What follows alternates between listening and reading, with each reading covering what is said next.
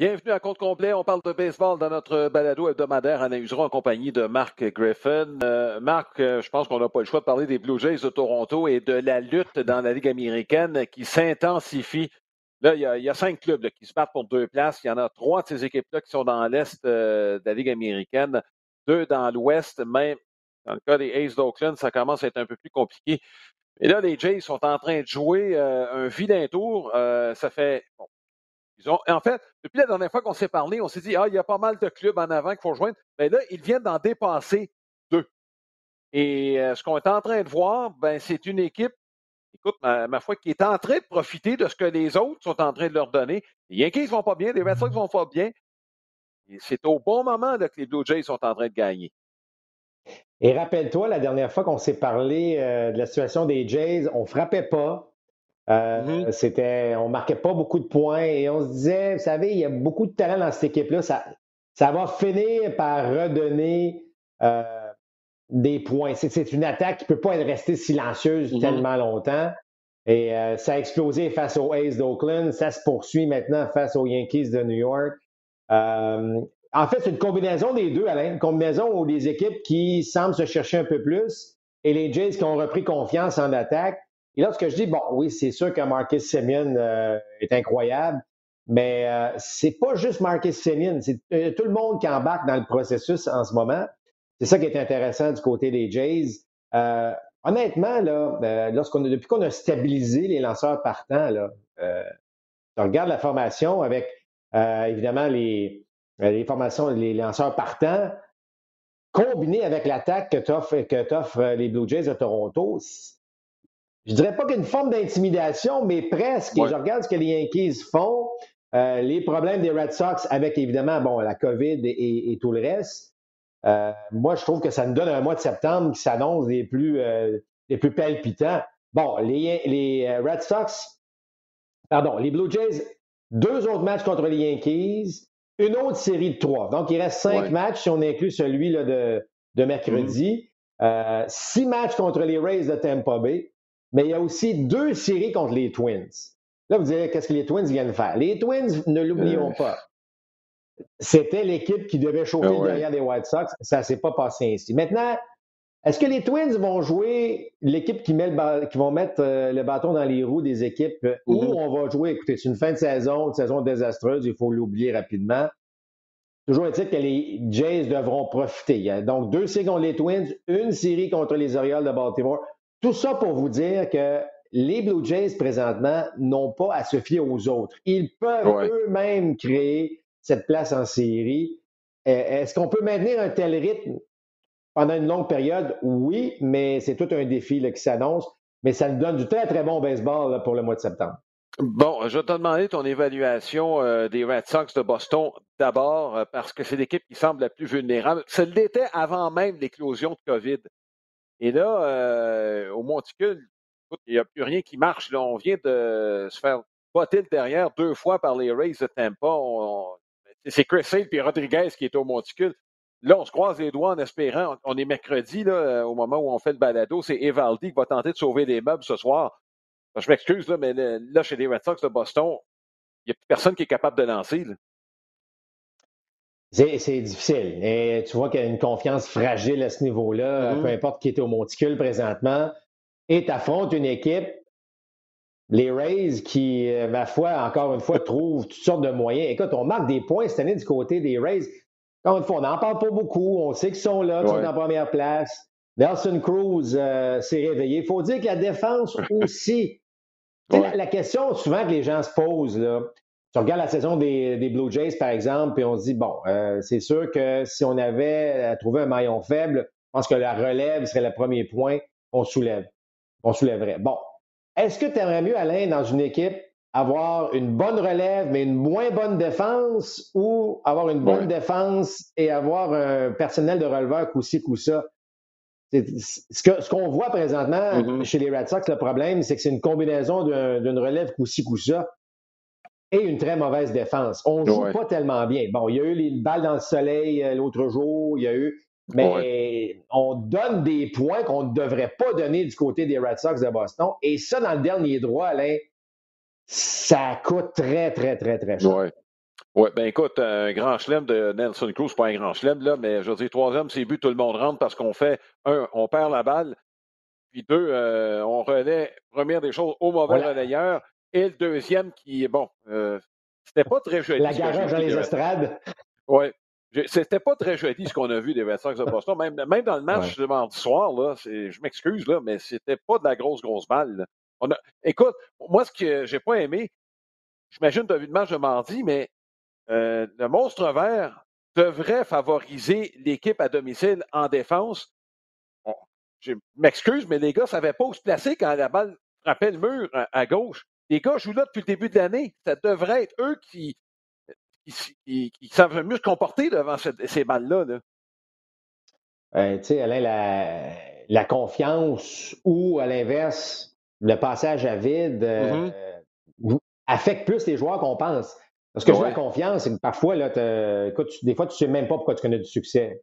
Tu présentes, au, tu présentes au marbre, tu frappes, euh, ta, course est toujours parfaite pour attraper les balles. Là, c'est un peu l'inverse. Par contre, ce qui est plus inquiétant, et tu l'as mentionné, c'est que on ne lance pas au bon intercepteur. nos décisions, le sens du baseball, nos décisions actuellement sur plusieurs jeux, euh, c'est pas tellement bon. Et vous savez, on va en gagner et on va en perdre des matchs. là. C'est pas ça. Et parfois, tu peux gagner, tu peux perdre un match, tu as joué le match que tu avais à jouer, tu as été impeccable en défense, l'autre équipe a juste été un, peu meilleure ou obtenu le gros coup sûr. Mais ce n'est pas le cas présentement là, du côté des Lorsqu'on perd, on perd pour vrai.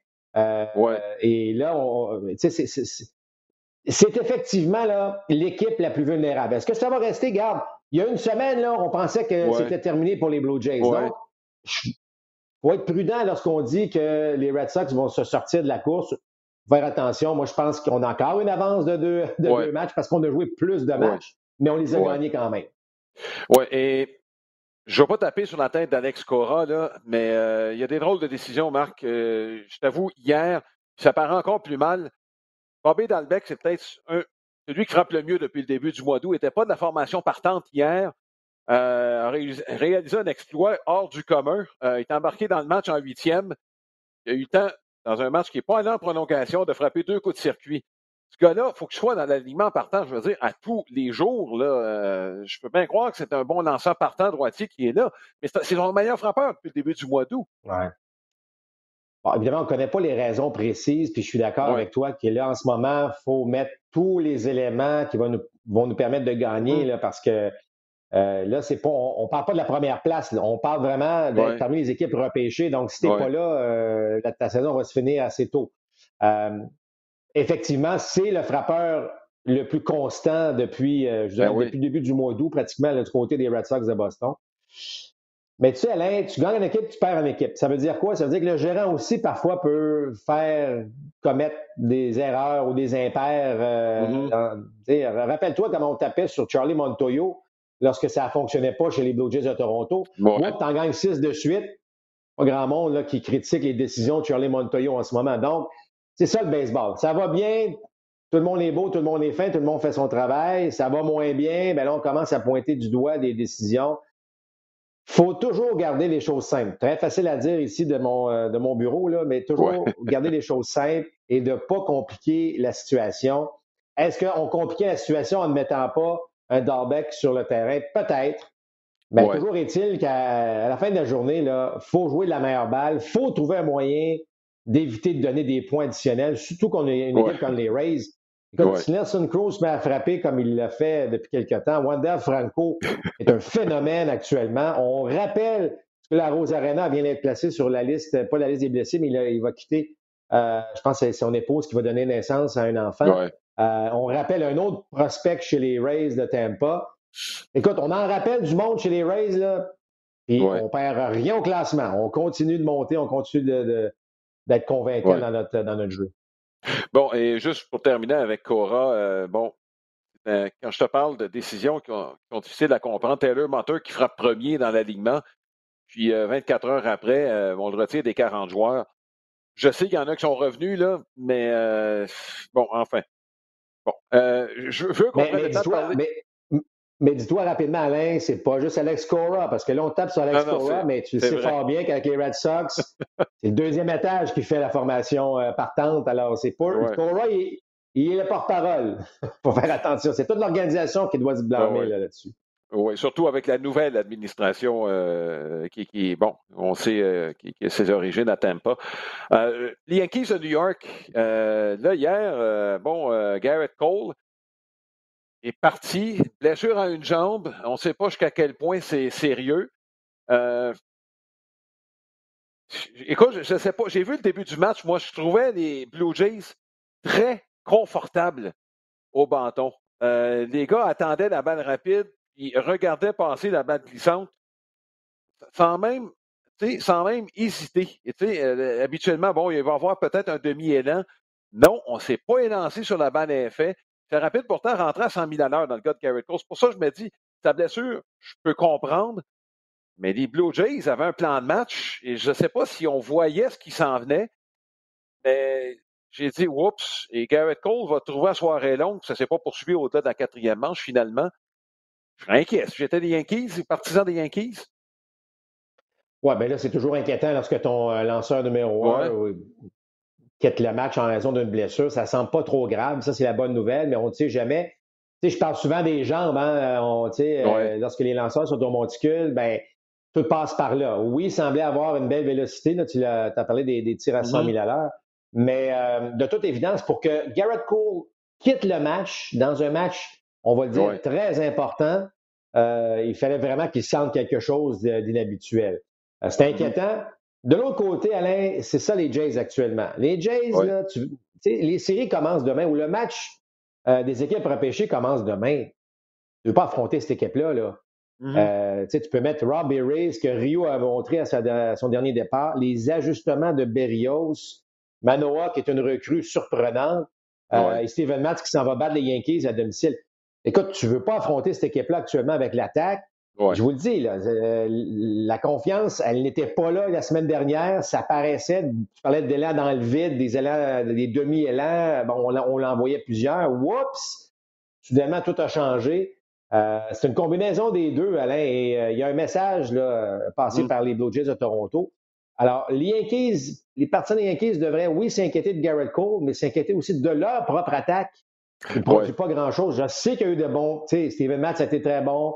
Euh, Rio a été très bon. Mais ça reste que l'attaque doit produire davantage du côté des Yankees. Est-ce que tu garderais le Bayeux comme premier frappeur ou tu songerais à une autre option présentement? Donne-moi les autres options présentement, Alain, puis je vais pouvoir te répondre. Bon, j'ai Rizzo et, j'ai Rizzo et euh, bon et euh, Gallo en tête parce que c'est deux gars qui reçoivent beaucoup de buts sur balle. Les gars ne feront pas beaucoup de ces deux-là. Je, te dis ça parce que bon, euh, le Maillot ne connaît pas une bonne saison. cette année, c'était clair dans le match d'hier, pas capable de mettre la table pour les autres qui suivent.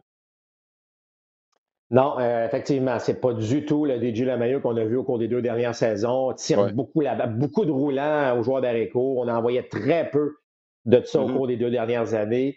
Euh, effectivement, Rizzo n'est semble pas des plus confortables dans ce, de, ce, de ce, nouvel uniforme. Euh, Gallo se fait huer, il y a beaucoup de retraits sur des prix, ça semble lui non plus, ça semble pas nécessairement encore fonctionner. Euh, là, on veut bien croire qu'il faut être patient dans ces dossiers-là, mais il euh, ne faut pas que la patience coûte une place en série non plus aux Yankees de New York. Euh, il y a encore du temps. Il y a encore du temps, Alain, à se placer. On a encore cette avance. Euh, on l'a cette avance. On les a gagnés, ces matchs-là d'avance. Mais là, les Yankees doivent tenter d'égaler cette, série avec les Blue Jays. C'est une série de quatre, il ne faut pas l'oublier. et les Blue Jays font exactement ce qu'ils devaient faire. Alors, c'est un peu inquiétant. Aaron Boone pas une tonne d'options, Alain, dans ce que tu mentionnes. C'est là peut-être qu'un Aaron Hicks manque encore plus qu'on pense ben aux Yankees de New York. Oui, effectivement. Euh, écoute, euh, je veux qu'on parle des Mariners de Seattle. Oui, ils sont dans la course pour la série, mais je veux t'amener ailleurs, et on en a parlé lors de nos reportages, euh, et on les a vus qu'on est à la source de Houston en début de semaine. Et je veux qu'on élabore un peu sur l'évaluation de cette équipe-là. On a souvent souligner le fait que leur différentiel était très négatif et en fait que leur fiche ne reflète probablement pas la valeur de l'équipe. Et ça, ça, je veux qu'on s'arrête là-dessus. Toi, comme joueur, Marc, t'entends ça et je veux juste le dire, c'est, ça fait longtemps, Bill James a été le premier à le dire. C'est le premier euh, bon, spécialiste des, statistiques qui vont au-delà de la moyenne au bâton. Et qui disait l'affiche d'une équipe dans des matchs serrés n'est pas un bon critère d'évaluation d'une équipe. Je veux juste euh, remettre en perspective ce qu'il a dit. J'adhère à cette théorie-là en passant, qui demande probablement un peu plus d'explication. Mais je vais donner deux exemples de l'histoire des Expos de Montréal. Il y a eu deux grosses périodes des Expos la fin des années 70, début des années 80, puis les, trois années de 92 à 94.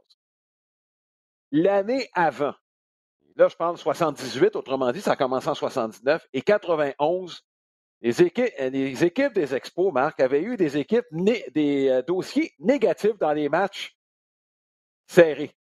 Autrement dit, ça présageait que l'équipe était pour s'améliorer l'année suivante de façon importante. Et comme les deux équipes avaient du talent, ben, oups, on s'est dit, quelle amélioration. Si on avait regardé un peu plus proche, Marc, on n'aurait peut-être pas été aussi surpris de euh, l'évolution de ces deux équipes-là des Expos. Petite parenthèse qui est fermée par rapport à ça. Ce ne sont pas des exceptions des équipes qui, généralement, ont des bonnes fiches, ont des mauvaises fiches, si tu veux, dans les matchs serrés l'année suivante, sont voués à s'améliorer.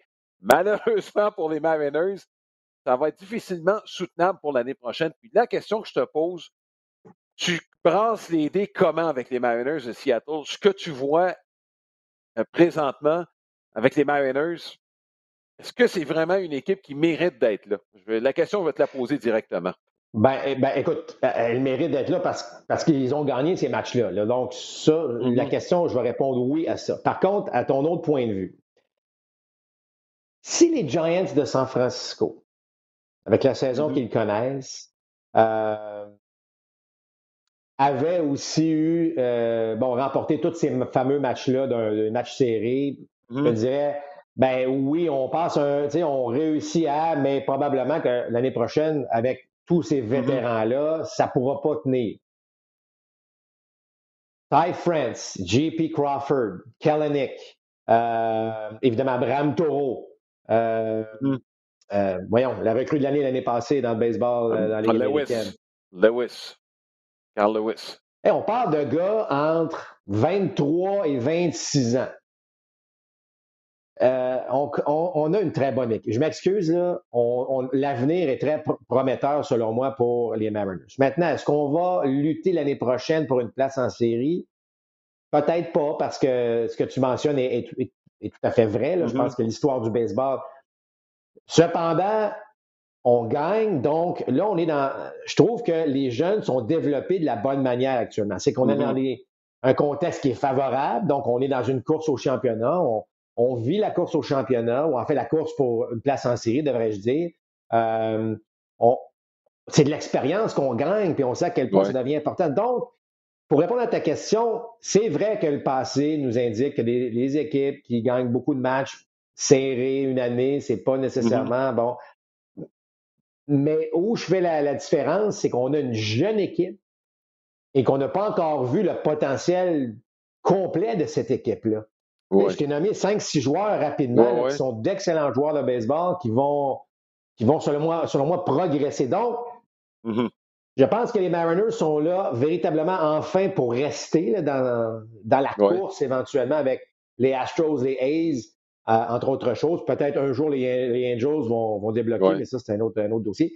Mais ça reste que, tu sais, dans ce cas-ci, j'ai comme une lueur d'espoir du côté que les Mariners, qu'on réussisse à maintenir un certain rythme, mais certainement d'ici deux ans, on va les voir parmi les bonnes équipes de cette division-là. Oui. Ben écoute, ce sera, euh, je te dirais l'année prochaine, ce sera intéressant pour les amateurs justement de prédiction, voir si on va amener ce qu'on a vu cette année euh, l'année prochaine. Effectivement. Bon, euh, Marc, là, je vais te nommer trois équipes, deux en particulier. on n'a pas parlé de ces équipes-là depuis euh, une couple de semaines, les Brewers de Milwaukee, les White Sox de Chicago. Je peux peut-être rajouter les, Rays. Euh, et, la question que je te pose, ces trois équipes-là, sans dire qu'on est assuré, là, mais ce serait très surprenant là, qu'on aille dans une séquence de défaites, simplement parce qu'on a de bonnes équipes, on a de bons partants qui sont en mesure de, stopper là, bon, euh, l'hémorragie si jamais euh, ça commence, là, surtout les Brewers. c'est la fin de la saison, tu fais quoi? Euh, tu t'arranges pour pas qu'être blessé, tu reposes tes joueurs, bref, euh, tu t'organises comment? Tu fais quoi avec ça les trois prochaines semaines, sachant déjà ce qui va s'en venir? Là? Écoute, c'est une excellente question, puis je vais vous dire, c'est probablement euh, un des rôles les plus difficiles pour un gérant. Vous allez dire, c'est difficile, tu mènes. Non, parce que vous mm-hmm. savez, un gérant, il gère 25, maintenant 28, là, 28 petites PME, si vous voulez. Là.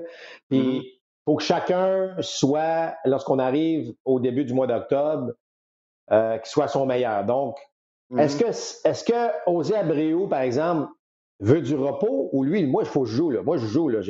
Ouais. Euh, tu comprends ce que je veux dire? Est-ce que euh, un Moncada, lui, prendrait quelques journées de congé? Alors, tu comprends, c'est, très individuel, cette question-là, dans le sens que comment je vais gérer pour préparer tout mon monde? Euh, est-ce que j'ai des lanceurs qui ont lancé déjà 200 manches, puis peut-être que ou le lanceur dit moi, moi, je m'excuse quand je prends la balle, dans ma tête, je lance 7 manches, 125 lancés. Tu comprends? Alors, c'est pas facile, c'est vraiment pas facile de gérer ça parce que, tu sais, ça serait facile en fait de dire, ah oui, mais qui donne congé à ces gars, puis que. Mais en même temps, c'est un rythme, puis tu sais, Regarde, les Blue Jays sont dans une heureuse séquence. C'est là que tu veux te retrouver au mois d'octobre, dans une heureuse séquence où tout le monde est en confiance. Comment mettre tout le monde en confiance? Comment mettre tout le monde à ramer dans le même sens? Pas évident. Je te dis, c'est pas évident. Alors, c'est euh, un grand défi euh, pour un tournoi de la Russa. Bon, pour évidemment, euh, enfin, tous les gérants impliqués, impliqués dans ça, mm-hmm. c'est de comment garder mon monde pour être fin prêt. Euh, s'il y avait une solution facile, Alain, on, le ferait. Mais euh, c'est peut-être quelque chose qui m'agace un peu dans le baseball d'aujourd'hui, puis j'espère que la prochaine convention collective va pouvoir régler ça.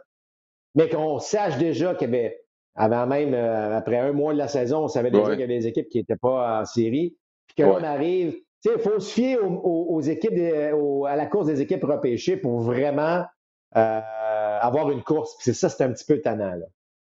Oui. Euh, écoute, juste qu'on parle brièvement des négociations de la convention collective. Je ne sais pas si tu as lu un peu ce qui, est bon, dernièrement, il n'y a aucune des deux parties qui veut commenter, mais semble-t-il que quant à l'autonomie, je pense que, moi en tout cas, j'aimerais ça que ce soit appliqué et il y aurait un critère d'âge. Autrement dit, là, à 29 ans, peu importe ton ancienneté, tu pourrais devenir joueur autonome. Euh, Marc, je pense qu'il est à peu près temps qu'on arrive là. On l'a déjà mentionné, un joueur théoriquement pourrait être sous contrôle d'une équipe pendant 12 ans. sais, les six premières comme euh, joueur des ligues mineures, puis par la suite dans les 40 joueurs. Euh, moi, honnêtement, j'aimerais ça qu'on applique cette règle-là. Et même que l'ancienneté, à mes yeux, devrait commencer à partir du moment où tu signes ton premier contrat professionnel, mais là, on n'est pas là. Mais si on l'applique, y a des gars comme Aaron Judge qui pourraient en profiter, par exemple lui qui est arrivé dans le baseball majeur peut-être un peu plus tardivement que d'autres. Ben moi, en tout cas, je pas non plus cette idée-là. Je vais dire, si l'association des joueurs et le baseball s'entend aussi bien que dans le dossier de Trevor Bauer à continuellement renouveler euh, euh, bon, euh, c'est ce qui se passe prolongation, dans la prolongation, je me dis, on a des chances, on a peut-être des chances dans la avec une entente qui a de l'allure. Mais elle est importante, la prochaine convention euh, collective, à bien des égards, Alain, parce que on a vu au cours des dernières années, là, c'est, pas chic-chic ce qui se passe. Euh, on a les propriétaires, puis à juste titre, euh, on a peut-être, tu sais, avec les statistiques avancées, on a trouvé des choses, on devrait, je vais utiliser le conditionnel, voir moins de gros contrats donnés à justement des gars de 30 ans et plus, raison de... Alors, il faut, il faut corriger ça. Il faut, euh, il faut arriver à ce que. Autrement dit, ce que je veux dire, c'est que on va payer quelqu'un qui nous en donne là. On va arrêter de payer pour quelqu'un qui nous en a déjà donné, puis que là, il mérite un peu d'argent. Puis c'est là que, pour faire la distinction, c'est le côté moderne peut-être de la chose. Et s'assurer aussi, Alain, le dossier important, là, c'est s'assurer que ce soit un petit peu plus équitable. Euh, je sais qu'il n'y en aura pas de plafond salarial, on ne négociera jamais. Mais c'est deux, deux dossiers très importants là, pour la suite des choses dans le baseball. Oui, et je veux juste terminer, Marc, et sans dire, j'ai l'impression que ce n'est pas cette convention collective-là, moi, qui va euh, tenter de régler les problèmes à cause de la COVID-19. Je pense que tout le monde le sait, c'est pas le temps de chicaner. On va s'entendre quand les choses vont se calmer on s'attendra aux choses sérieuses. Moi, j'ai comme l'impression que ce n'est pas cette convention-là où on va régler les points majeurs auxquels tu fais mention.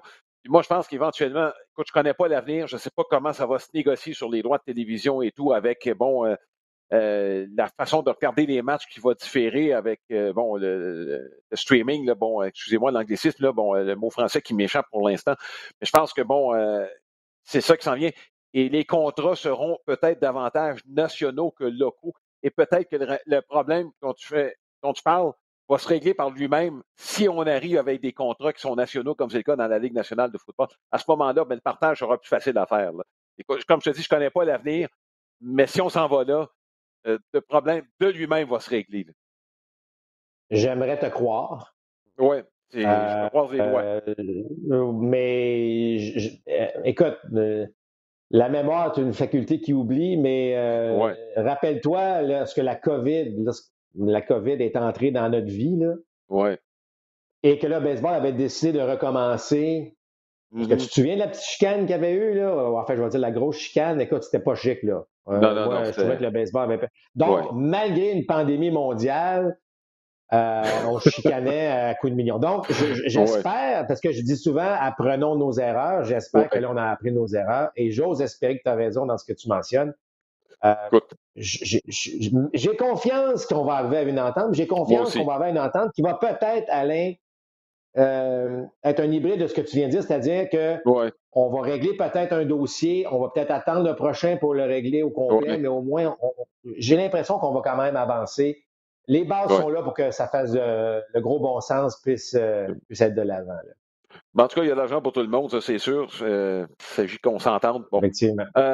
Écoute, euh, aujourd'hui, on est mercredi, c'est une grosse journée. À Cooperstown, pour la première fois en deux ans, on va euh, accepter de nouveaux membres. Il y en a un des, euh, des quatre là, ben, sur lequel on va parler un peu plus, c'est Larry Walker, parce qu'il a commencé sa carrière avec les Expos de Montréal. Puis, écoute, il va avoir des bons mots pour les Expos, puis je veux juste raconter, bon, ses débuts, le début de sa carrière, puis tu pourras peut-être ajouter un peu plus sur ce que tu connais de Larry Walker, puisque tu as eu l'occasion de jaser avec quelques fois. Et Larry Walker est venu à un cheveu d'être libéré par les Expos de Montréal. Euh, je l'ai raconté euh, quelques fois lors de nos reportages. C'est Jim Fanning, et c'est de la façon que ça se passait autour de la table chez des expos, fallait que ce soit unanime pour libérer un joueur. C'était le cas avec Randy Johnson. Il y en a qui se posaient la question, bon, euh, écoute, ce gars-là, c'est je veux dire, les coachs sont pas capables de faire de quoi avec lui. C'est vrai que c'est une tête de mule, là, euh, Randy Johnson, tout le monde le sait, puis c'est le premier à l'admettre. Dans le cas d'Harry Walker, on le trouvait pas sérieux, euh, puis c'est un fait que c'est un gars, bon, niveau de concentration, quand tu jases avec lui, au bout d'une minute, ça se peut que ça divague. Mais c'est Jim Fanning qui, a levé le bras et qui a dit, les gars, j'attendrai un peu dans le cas d'Harry Walker. C'est Jim Fanning, puis finalement, ben, euh, whoops, euh, on s'est retrouvé avec un gars qui s'en va à Cooperstown. Euh, puis c'est un gars qui aimait Montréal profondément et qui aimait tellement Montréal que quand il est devenu joueur autonome, les Expos n'ont pas osé soumettre une offre qualificative de peur que Larry Walker accepte l'offre. c'est comme ça que ça s'est passé. Il aimait Montréal, il aimait ça ici, la direction un peu moins.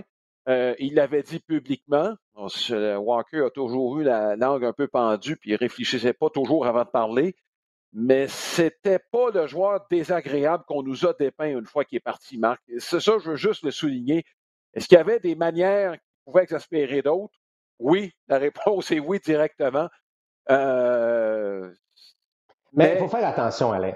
Je, je, veux juste, euh, parce que c'était intéressant ce que tu, ce que tu mentionnes. Moi, je vais, je vais te parler de Larry Walker, le joueur.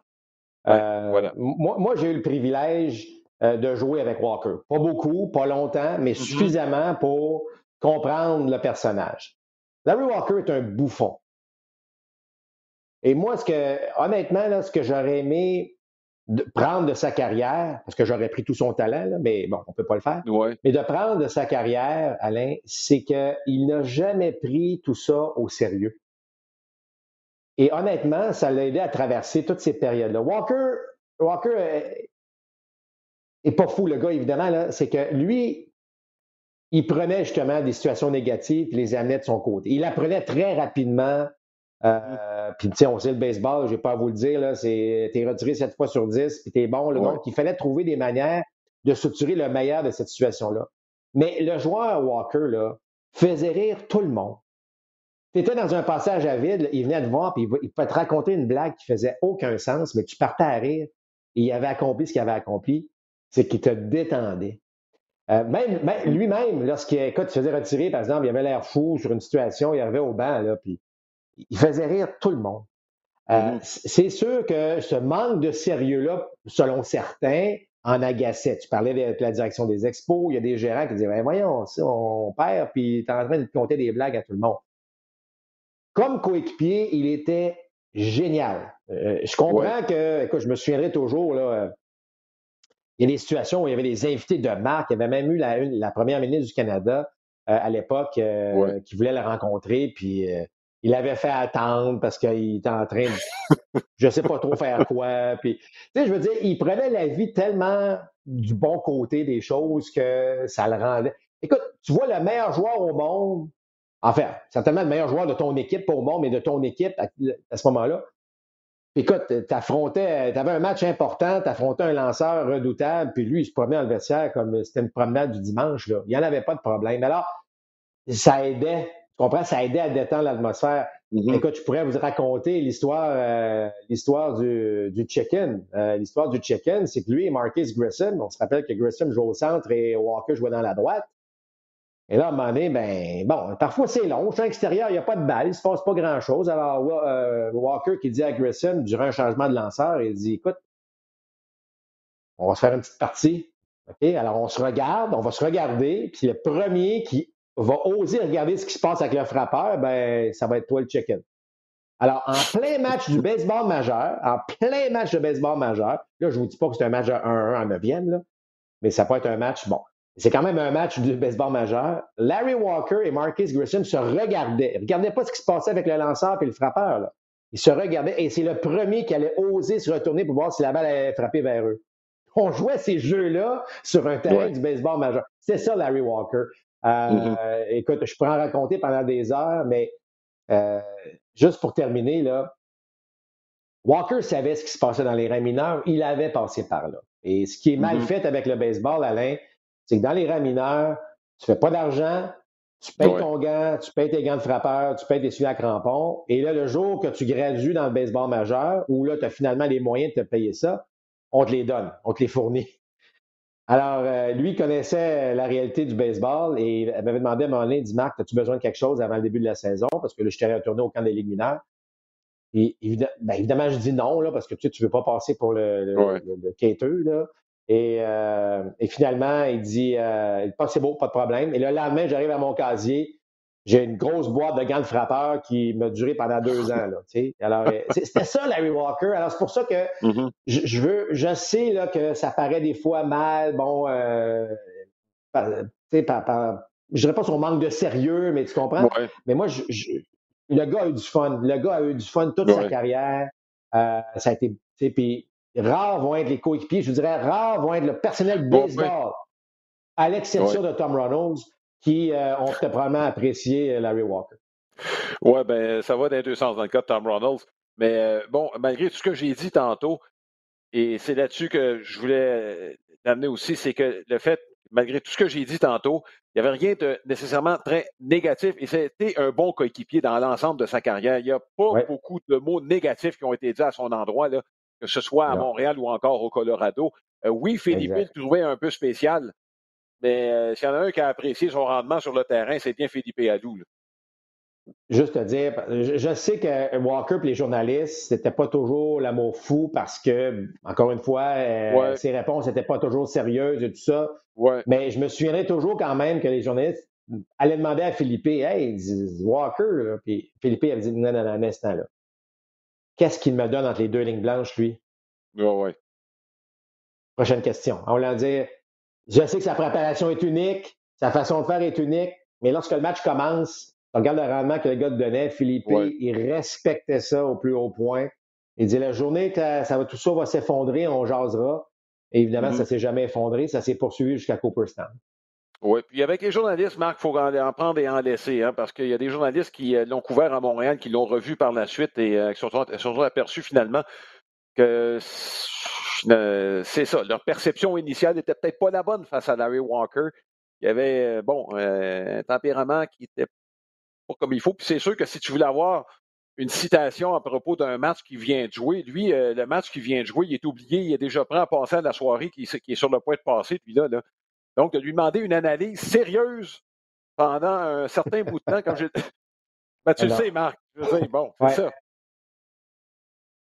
Alors, écoute, moi, euh, c'est pour ça que ça me fait sourire le fait qu'il soit intronisé. Ça me fait sourire parce que c'est honnêtement un des plus beaux athlètes que j'ai vu sur un terrain de baseball.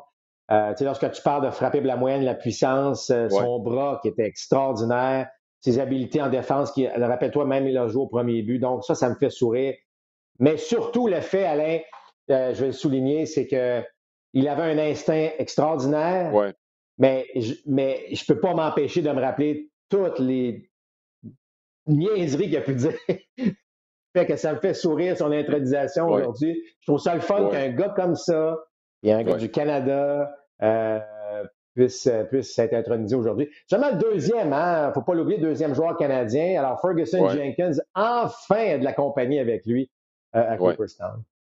Bon, euh, écoute, je vais parler brièvement de Ted Simmons, que tu n'as pas vu jouer, et Marvin Miller. Ted Simmons, c'est un receveur des années 70 qui a passé la majeure partie de sa carrière avec les Cars de Saint-Louis. Marc, s'il avait joué aujourd'hui, il serait considéré comme le meilleur frappeur parmi les receveurs du baseball majeur. Euh, c'était Moneyball avant Moneyball. Il y avait de la puissance. Ça veut dire, ah, il n'a jamais frappé 30 circuits.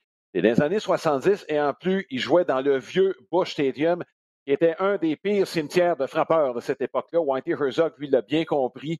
Euh, il se mettait un gorille au milieu de l'alignement, puis tout le reste des lapins. Les Cars de Saint-Louis des années 80, c'est comme ça que Whitey Herzog a bâti son équipe. Ted Simmons était un receveur avec dans ce stade-là, frappait des deux côtés du marbre, un des meilleurs frappeurs en bidex de son époque. En fait, il y en avait deux dans le même club à ce moment-là, au milieu des années 70, Reggie Smith et Ted Simmons. Euh, si t'es gérant de l'autre côté en relève, j'amène qui le gaucher, le droitier, ben t'es dans le trouble parce que tu vas avoir de la qualité des deux côtés. Bref, c'est un gars qui a été sous-évalué pendant plusieurs saisons, un peu comme Larry Walker. Et euh, bon, tout le monde mettait Johnny Bench et par la suite Gary Carter. C'était l'époque ça de, de, de, de, Ted Simmons aussi. Mais Simmons était un receveur de très, très grande qualité. Et Bon, on s'est aperçu finalement, ben, s'il avait joué euh, au Wrigley Field au lieu de jouer au, Stade Bush, ben, peut-être qu'on aurait parlé plus de Ted Simmons que Johnny Bench au début des années 70. tu m'ouvres la porte rapidement, Alain, parce que, bon, euh, Derek Jeter est aussi au temps de la renommée, on le ben, sait, euh, on n'a pas à mm-hmm. refaire sa carrière. Je pose la question par contre. Larry Walker, Derek Jeter. Mais Larry Walker, la carrière qu'il a, la même carrière qu'il a connue, mais là dans l'uniforme des Yankees de New York. Ah non, mais... Prends, non, non, attends un petit peu. Prends Derek Jeter, mais là dans l'uniforme des Expos et des Rockies. Est-ce que ça prend 10 ans à Walker avant d'être intronisé et est-ce que Jeter est intronisé à sa première année? Ben non, mais la réponse est claire, Marc. Combien tu penses de circuits? C'est sûr qu'il est au moins à 450 coups de circuit en jouant au Yankee Stadium au départ. Non, mais je veux dire, prends la même carrière, Prends la même carrière. Le nombre de circuits qu'il a frappé, là, juste mettre ça dans un autre uniforme. Moi, je vous dis, bon, Walker est probablement intronisé lui aussi à sa première, sinon à sa deuxième année, parce que là, il arrête. Et Jeter, qui a une carrière, on le sait, extraordinaire, mais qui n'était pas le meilleur joueur d'arrêt court défensif, qui n'était pas le meilleur si, qui n'était pas le... mais qui a été. Mais tu le mets dans l'uniforme des, des Expos des Rockies, Malheureusement, il n'est pas intronisé. Il va être intronisé, là, mais il ne serait pas intronisé à sa première année comme il l'a été de, de façon non unanime parce qu'il y en a un qui n'avait pas voté pour lui. Là. Mais tout ça pour dire que tu as raison des fois de mentionner les semaines s'il avait joué ailleurs ou il avait joué ici. Malheureusement, on ne saura jamais. Mais ce que je veux dire, c'est que ça a une grande influence, tout ça, euh, dans la sélection euh, pour le temps de la renommée. Oui, et euh, Écoute, je, je l'admettre, j'ai jamais été le plus grand fan de Derek Jeter pour toutes sortes de raisons. Mais je t'avoue, moi, je pense son plus haut fait d'armes, c'est d'avoir été aussi longtemps avec les Yankees de New York sans avoir une once de controverse. Moi, je pense que c'est parce qu'accumuler des chiffres, il l'a fait. Il l'a fait dans une ville où il y a de la pression énormément. Puis, euh, écoute, il a fait le maximum avec le talent qu'il avait, euh, Derek Jeter. C'était, effectivement, c'était pas le gars qui avait la plus grosse puissance. Il s'est adapté au Yankee Stadium, mais d'avoir réussi à faire ce qu'il a fait dans ce marché-là, sans controverse pendant 20 ans, euh, dans l'entourage de George Steinbrenner, je, t'avoue honnêtement qu'il n'y a pas beaucoup de joueurs des Yankees depuis que George Steinbrenner s'est porté acquéreur de l'équipe qui ont réussi cet exploit-là. C'est d'autant plus méritoire, là, sa, place au temps d'un le, le, capitaine des Yankees. Il faut le dire aussi, là, lorsque ça comptait, là, le joueur était là. je veux dire, mm-hmm. Derek Jeter, est-ce que c'était le temps de, d'élever le jeu d'un cran de l'équipe? Euh, effectivement. Donc, euh, je pense que c'est important de le souligner. Et euh, je suis content, en fait, parce qu'on a deux personnalités très différentes, Walker et Jeter. Jeter, très sérieux.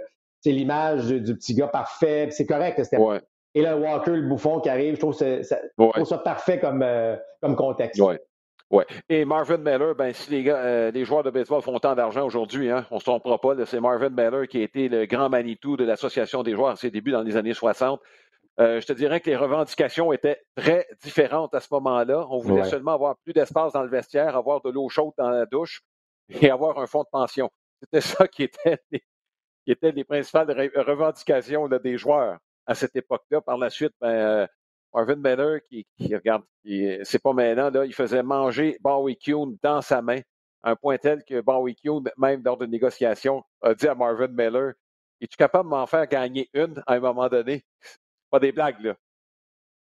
Il était, il était écoute, des mille en avant des négociateurs qu'avant en avant lui. Pourquoi? Parce qu'il était mieux préparé que quiconque avec qui il négociait de la part des propriétaires. En tout cas, c'est un grand influenceur du baseball, ça c'est certain. Oui. Écoute, brièvement, deux sujets pour terminer. Euh, on n'a pas parlé beaucoup de la Ligue nationale, euh, mais je regarde les Reds et les Padres. Euh, les deux, bon, coup de baseball, coup-ci, coup-ça. Le calendrier là, favorise pas largement, très largement les Reds de Cincinnati. C'est peut-être ça qui va couler les Padres, là, Marc.